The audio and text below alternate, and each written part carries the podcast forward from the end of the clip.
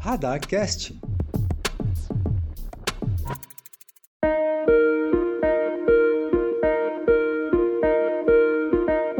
Olá pessoal, tudo bem? Eu sou Tuana Raimondi e hoje nós vamos conhecer dois cursos à distância oferecidos pela Diretoria de Gestão de Educação da Defesa Civil de Santa Catarina. O primeiro é o de Psicologia das Emergências e dos Desastres, aplicada às ações de defesa civil.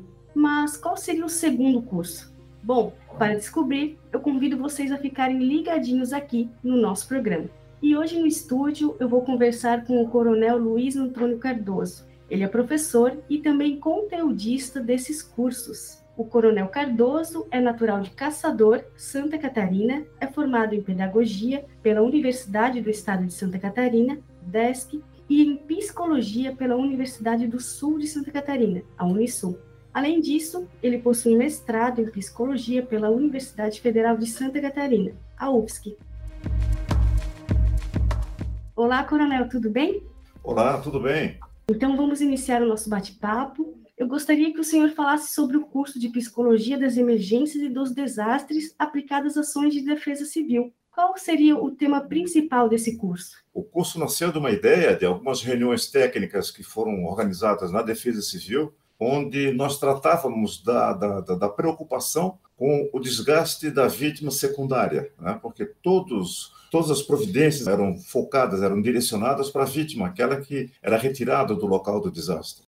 E nós não tínhamos considerado ainda o aspecto da vítima secundária, e que nós considerávamos, no caso, socorristas. E a preocupação na época era como se fazer para minimizar, para reduzir, né, para evitar que esse desgaste emocional e físico do socorrista viesse a complicar, viesse a, a influenciar no desempenho operacional dele porque isso gera, gera parte de uma disciplina ministrada na, nas academias de polícia e, e, de, e de, bombeiro, né, onde se trabalhava com estresse organizacional. Mas o estresse organizacional com duas vertentes. Uma relacionada à parte da estrutura em si, da disciplina e hierarquia, e a outra é relacionada com a missão de enfrentamento. Foi florescendo a ideia de se transformar isso num curso voltado para a defesa civil né, onde a psicologia seria utilizada como uma ferramenta de gestão para as ações de defesa civil.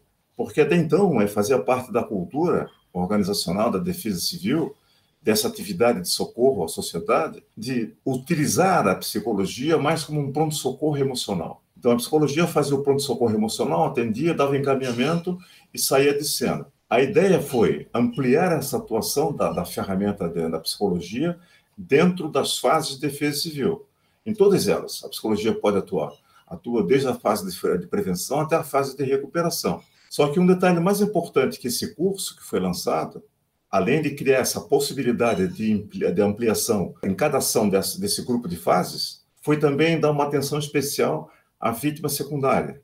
Né? Naquilo que hoje é chamado de recuperação, nós pensamos que a recuperação, não só a recuperação física, dos equipamentos urbanos, das cidades que foram destruídas, e da recuperação social, que seria o retorno dessas pessoas para esses ambientes, a preocupação era de uma recuperação psicológica das vítimas que estariam sendo relocadas nesses ambientes reconstruídos, mas um destaque especial ao socorrista, que até então não recebia atenção nenhuma. Então, esse curso teve esse, esses dois grandes pilares: mostrar como a psicologia das emergências pode ser utilizada como uma, como uma ferramenta de gestão, e mais ainda, fazer com que a responsabilidade civil de quem de quem é gestor, de quem é dirigente, de quem é comandante, para aquele que tem sofre um desgaste emocional muito grande. Até a pergunta que surgia de, de chamada geral naquelas reuniões, dos temas das reuniões era quem cuida do cuidador. Então essa foi a palavra, foi um mote, né, que serviu de, de, de empurrão, de empuxo, para que a gente pudesse pensar esse curso de uma maneira mais abrangente. E aproveitando essa sua fala, qual seria então a importância desse curso, tanto para a defesa civil como também para a comunidade? A comunidade ela tem uma, uma atuação muito intensa enquanto voluntária. O que nós temos preocupado hoje, quando nós chamamos de socorristas, de modo geral, uma palavra bem aberta, né? um sentido bem aberto, nós incluímos aqui o socorrista, aquele que presta socorro, tanto profissional, no caso o bombeiro, que seria a ferramenta mais imediata do Estado, quanto aqueles socorristas, aqueles voluntários que têm, são, são inscritos por um cadastro no município, né? ou no órgão de defesa civil municipal, ou aquele voluntário que, é, que vem eventualmente com uma grande emergência. Porque havia, há um tempo, eu lembro bem porque trabalhei muito tempo nessa área, defesa civil e bombeiro, em que os voluntários eram utilizados só para a parte de logística. Né? Você ia lá para servir para fazer é, separação de matéria de donativos, triagem de donativos, carregar caminhão, descarregar caminhão. E esse trabalho muitas vezes se fazia, se perdia porque o, o profissional que vinha de uma certa área específica se sentia com o trabalho dele é, é, menos valia. Então, acabava abandonando a atividade porque não era empregado naquilo que ele mais conhecia e mais poderia colaborar. Não que esse trabalho não fosse importante, era, mas o que ele conhecia enquanto profissional de uma área específica poderia ser direcionado para um trabalho muito mais organizado, um sistema muito maior. Né? Então, eu vejo assim, ó, para a comunidade geral, né, que seria um grupo fora daqueles socorristas profissionais de uma estrutura do Estado, eu diria que para a comunidade é importantíssimo, porque em qualquer momento ela poderá ser um voluntário com uma certa, com uma certa informação técnica que vai ajudá-la a se integrar nesse trabalho.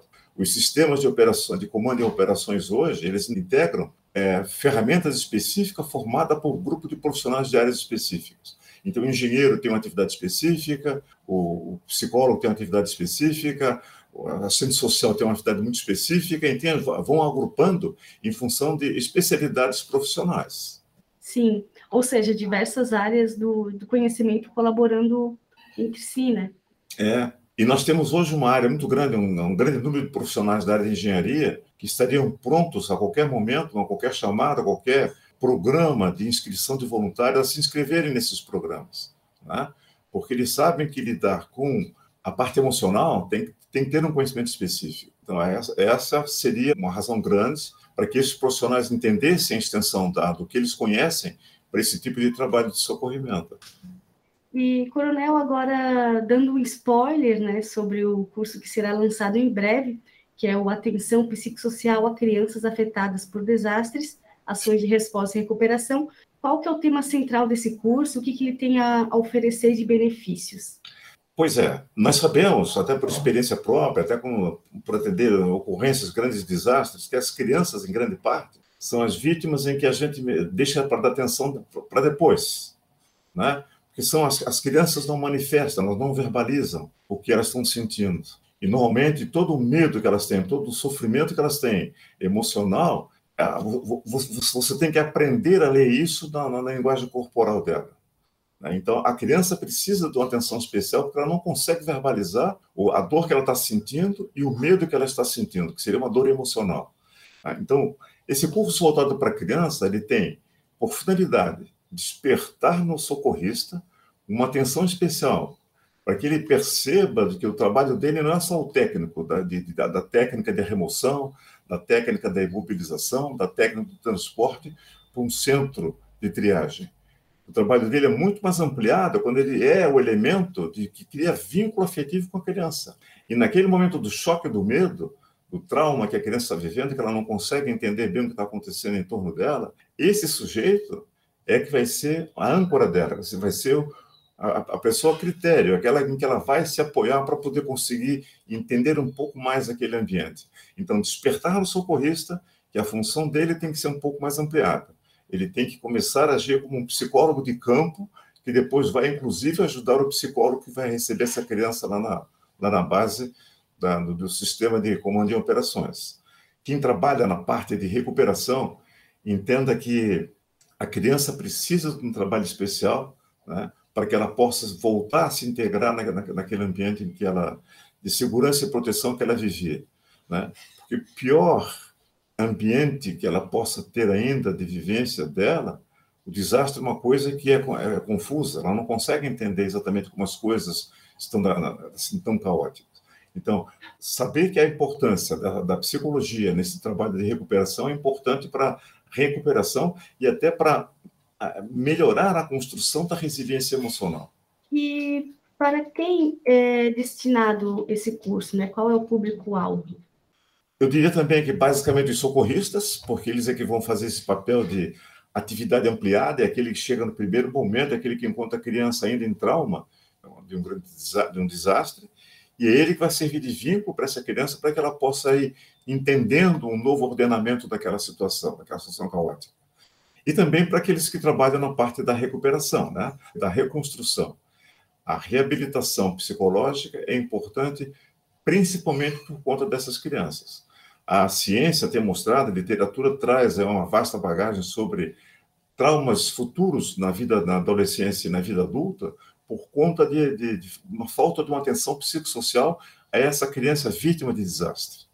Nós pensamos que o tempo cura, né? o tempo pode acomodar o emocional da criança, mas não cura aquela filha. Então, o que você tem que fazer é uma intervenção, sim, para que ela possa ter um futuro, enquanto adolescente, enquanto adulto, mais equilibrada. Tá? Sim, porque eu acredito também que as lembranças sempre vão retornar, né? Então, te, tendo esse, esse acompanhamento faz com que seja talvez amenizado. É, porque é, nós temos sempre a tendência em pensar que a criança, depois ela se acostuma com o um novo padrão, depois ela se acostuma quando as coisas começarem a se organizar. Mas, na verdade, nós, não, nós temos já informações científicas que essas marcas ficam por muito tempo. Até tem um livro muito interessante, foi lançado agora em 2020, de um autor, que ele, o título do livro é interessantíssimo, O Corpo Guarda as Marcas. Quer dizer, na verdade, o que ele quer dizer não, não são marcas físicas, são marcas emocionais, porque quando você está submetido a um estresse, todos os seus órgãos internos, principalmente aqueles órgãos de choque, mas todos os órgãos entram nesse processo de reequilíbrio do, do organismo. E eles guardam também memórias. E essas memórias vão ficar acompanhando o sujeito por um, longo tempo. E sempre que houver uma revivência de um fato, de situações que remetam àquela condição original, esses órgãos vão dar uma resposta como se, se estivesse entrando na mesma aquela condição que eles já viveram. Então, cuidar dessa memória emocional é importantíssimo nessa fase de reconstrução, que eu costumo, gosto muito de usar ainda de reabilitação, a reabilitação emocional. Certo. Reviver isso, então, seria talvez uma espécie de gatilho? Fica como um gatilho. Se não for bem trabalhado na fase logo após o evento, o trauma, isso vai ficar como uma memória emocional, serão gatilhos. Qualquer gatilho dispara essa memória. O que é esse gatilho? Qualquer vivência, qualquer situação que remeta né, a essa condição, o elemento sempre vai é, voltar àquela condição anterior. Eu lembro até de uma passagem interessante, uma integrante da equipe, que ela dizia que sempre que ela sente que vai armar um grande temporal, uma grande tormenta, ela volta a se lembrar do cheiro que tinha a lama da enchente do tubarão. Quer dizer, esse é um gatilho, quer dizer, a atmosfera em si preparando uma tormenta é o gatilho. As memórias que ela tem emocionais fazem esses órgãos retornarem a, a, funcionar como se estivesse funcionando naquela fase inicial. Então, esse trabalho, muita gente pensa que ele se, reduz, se resolve com algumas sessões, duas, três sessões. Às vezes, uma criança que passou por um trauma maior, depende muito da estrutura dela, de como ela foi socializada, de que grupo familiar que ela tinha, de que ambiente que ela vivia, né? vai precisar de um acompanhamento por um tempo muito maior ainda para que ela possa ir fazendo essas feridas, essas cicatrizes ficarem menos visíveis. Sim. E essa questão né, do, do acompanhamento, de que forma o senhor observa a atenção que é dada às crianças em situação de desastres aqui no Brasil? Há algum acompanhamento para quem está passando por isso? Pois é, sabe, Tuana, é, o que se vem observando é que havia na cultura da defesa civil a cultura de retira, transporta e entrega. Né?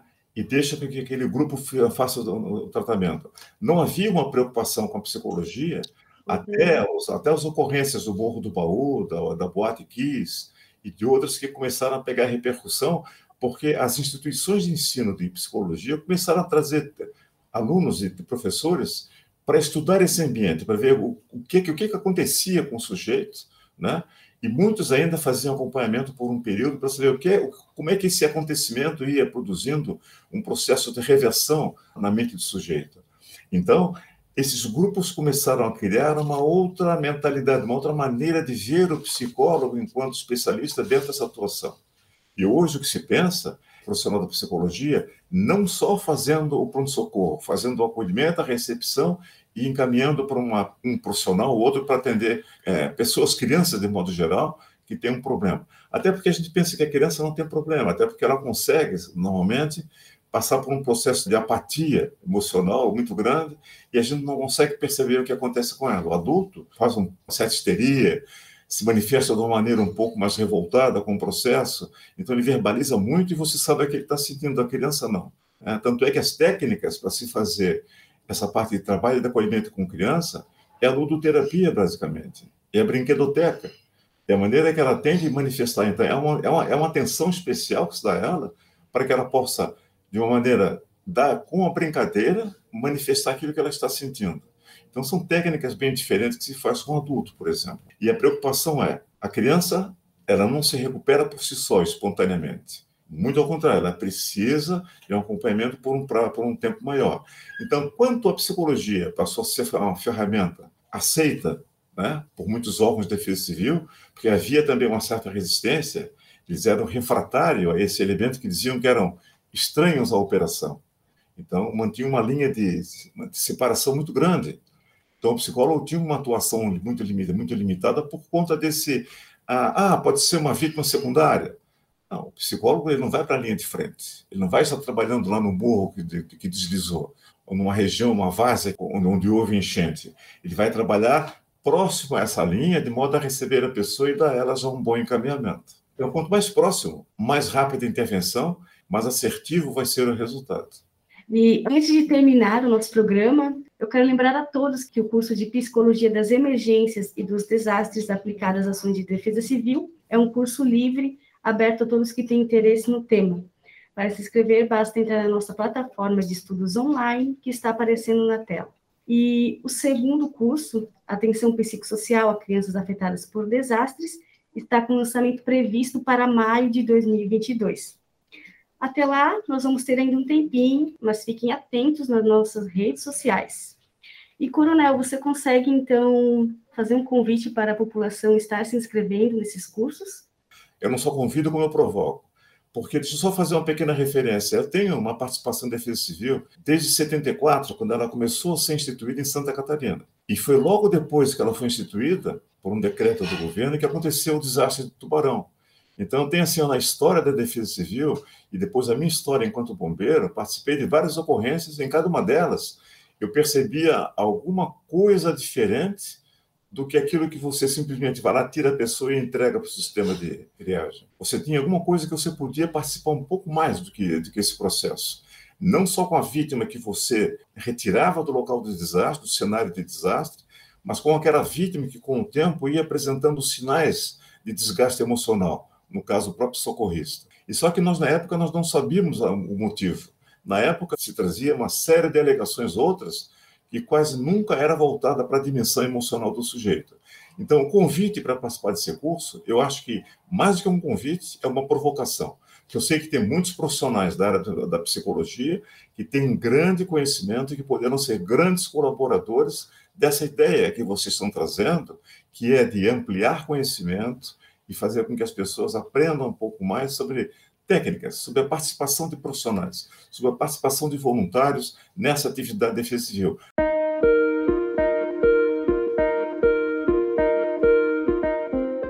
Perfeito. Muito obrigada, né, pela sua participação, pelas suas palavras. Nosso programa termina aqui. Não sei se você gostaria de falar mais alguma coisa. Eu agradeço mais uma vez a participação e a oportunidade, Tuane. Afinal, defesa civil somos todos nós.